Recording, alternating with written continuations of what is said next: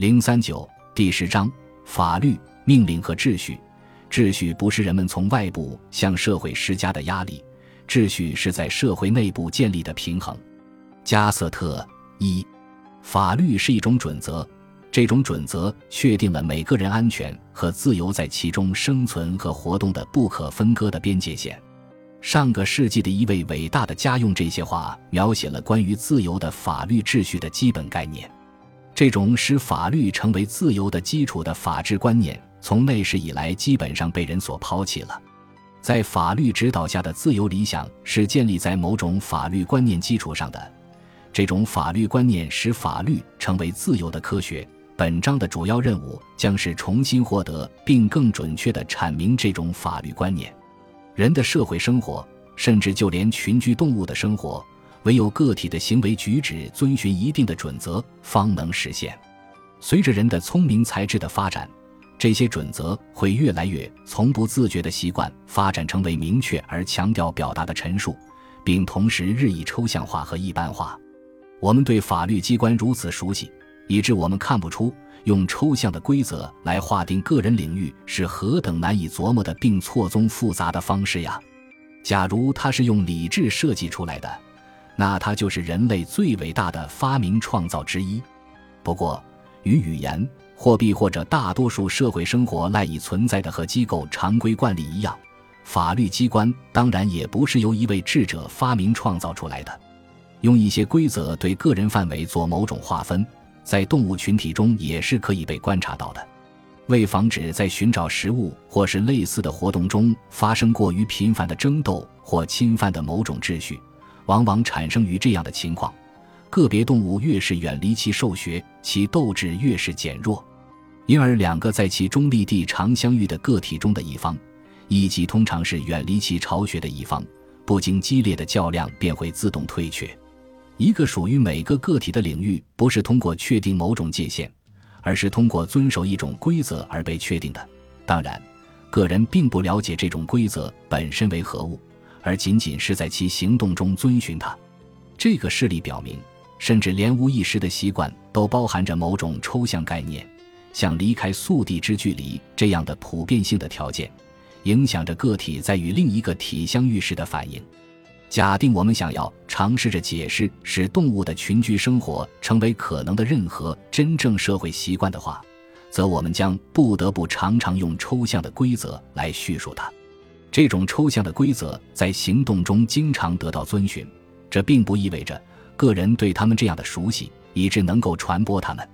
当个人对仅仅共同具有某些特性的情况以同样的方式做出反应时，抽象便产生了。人们在能够阐明抽象规则之前很久，就按照他们的这种含义在行动了，甚至当他们已经获得了自觉抽象的能力之时，他们有意识的思维和行动。恐怕还是受到他们遵循却无力表述的很多这样的抽象规则的作用。一种规则在行动中普遍得到遵守这事实，因而并不表明这个规则还不能被人揭示和用言辞来表述。二被我们按严格意义称为法律 （laws） 的这些抽象规则的性质，会很好的显示出来。若是我们将它们与特别的并确定的命令相对照的话。假若我们将“命令”这个词按最广泛的意义来理解它的话，制约人类行动的那些普遍规则，事实上也可以被称为命令。法律和命令同样地区别于对事实的陈述，故此应归于同一逻辑范畴。不过，人人都在遵从的一条普遍规则，与真正的命令不同，不一定非有一个人提出它。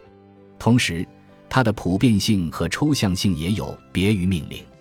这种普遍性或抽象性的程度在一定范围内不断发生变化，从要求某人此时此地做十分确定的事情的命令，到在这样或那样的情况下，其行动必须符合某些要求的指示。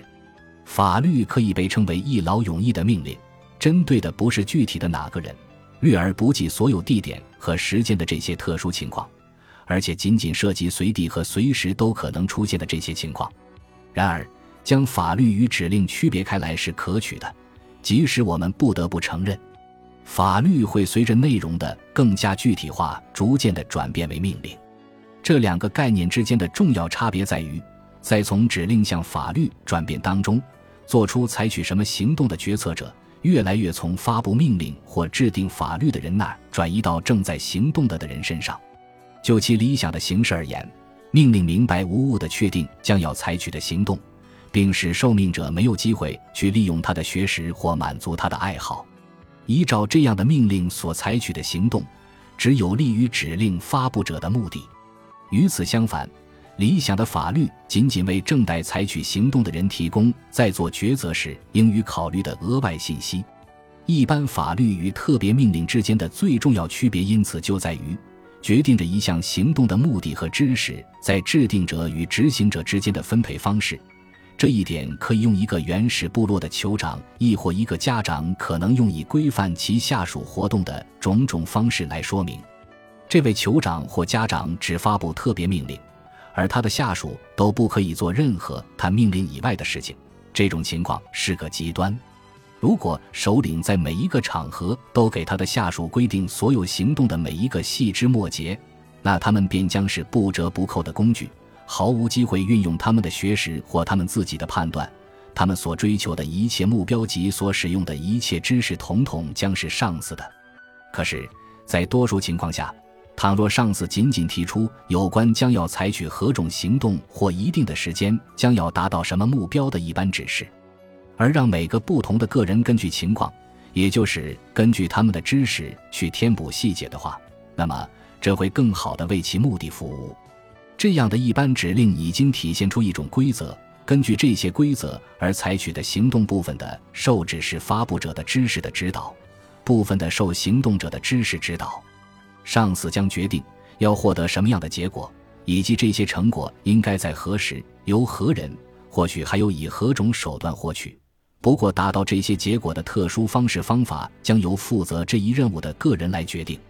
因此，一个大家庭中的仆役或是一个工厂的职工，主要将从事例行工作，执行固定命令，不断的使这些固定命令适应特殊情况。他们偶尔才接受特殊命令，在这些情况下。整个活动所针对的目标，始终还只是上司的目标。不过，上司也可能允许他的集体的成员在一定的界限之内追求他们自己的目标，这要以确定每一个人未达到其目的均可使用的方法为前提。这种对方法的安排，可能是以明确一个人为实现他的意图能够利用的某些东或某一个时间的形式来体现的。每一个人这种权力的一览表，唯有首领的专门命令才能改变。但是，就连一个人自己行动的领域，也可以根据事先早就确定的一般规则来决定或改变。这些规则能使下面这件事成为可能：一个人通过他自己的行动，比如通过与他人进行交换，亦或通过获得领导机构为表彰其功绩而提供的奖赏。画出或改变他能在其中使他的行为指向他自己的目标的领域，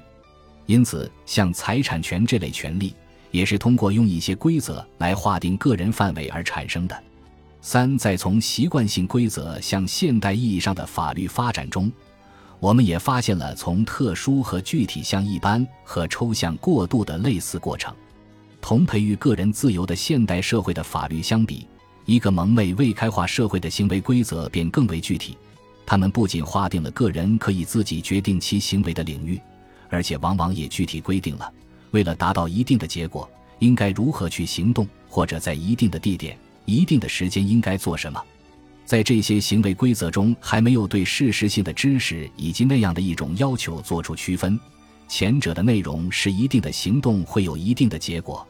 后者的内容是在一定条件下必须采取这种行动。下面只为了举个例子：当班图黑人在他的村子中的十四座茅屋之间，依照年龄、性别和地位相加规定的方式行动时，他所遵循的规则便大大的限制着他的选择。虽然他不服从另外一个人的意愿，而只顺从不具人格的风俗习惯，但服从严格的礼仪，以获得一定地位的必要性。限制着他对做事方法的选择，这种限制远远的超出了保障他人取得同样自由的必要性对其的限制。只有当习惯的行为方式不再是个人所了解的唯一方式，只有当他想出了达到他希望的目标的其他方法时，风俗习惯的强制才成为障碍。随着个人思维的发展，以及随着与习惯性行为方式的决裂趋势的出现，有必要明确的或重新的阐述行为规则，有必要减少积极性的行为规定，而让对行动范围的本质上是消极的限制取而代之，以致这种行动不干涉同样得到承认的他人的行动范围。本集播放完毕，感谢您的收听，喜欢请订阅加关注。主页有更多精彩内容。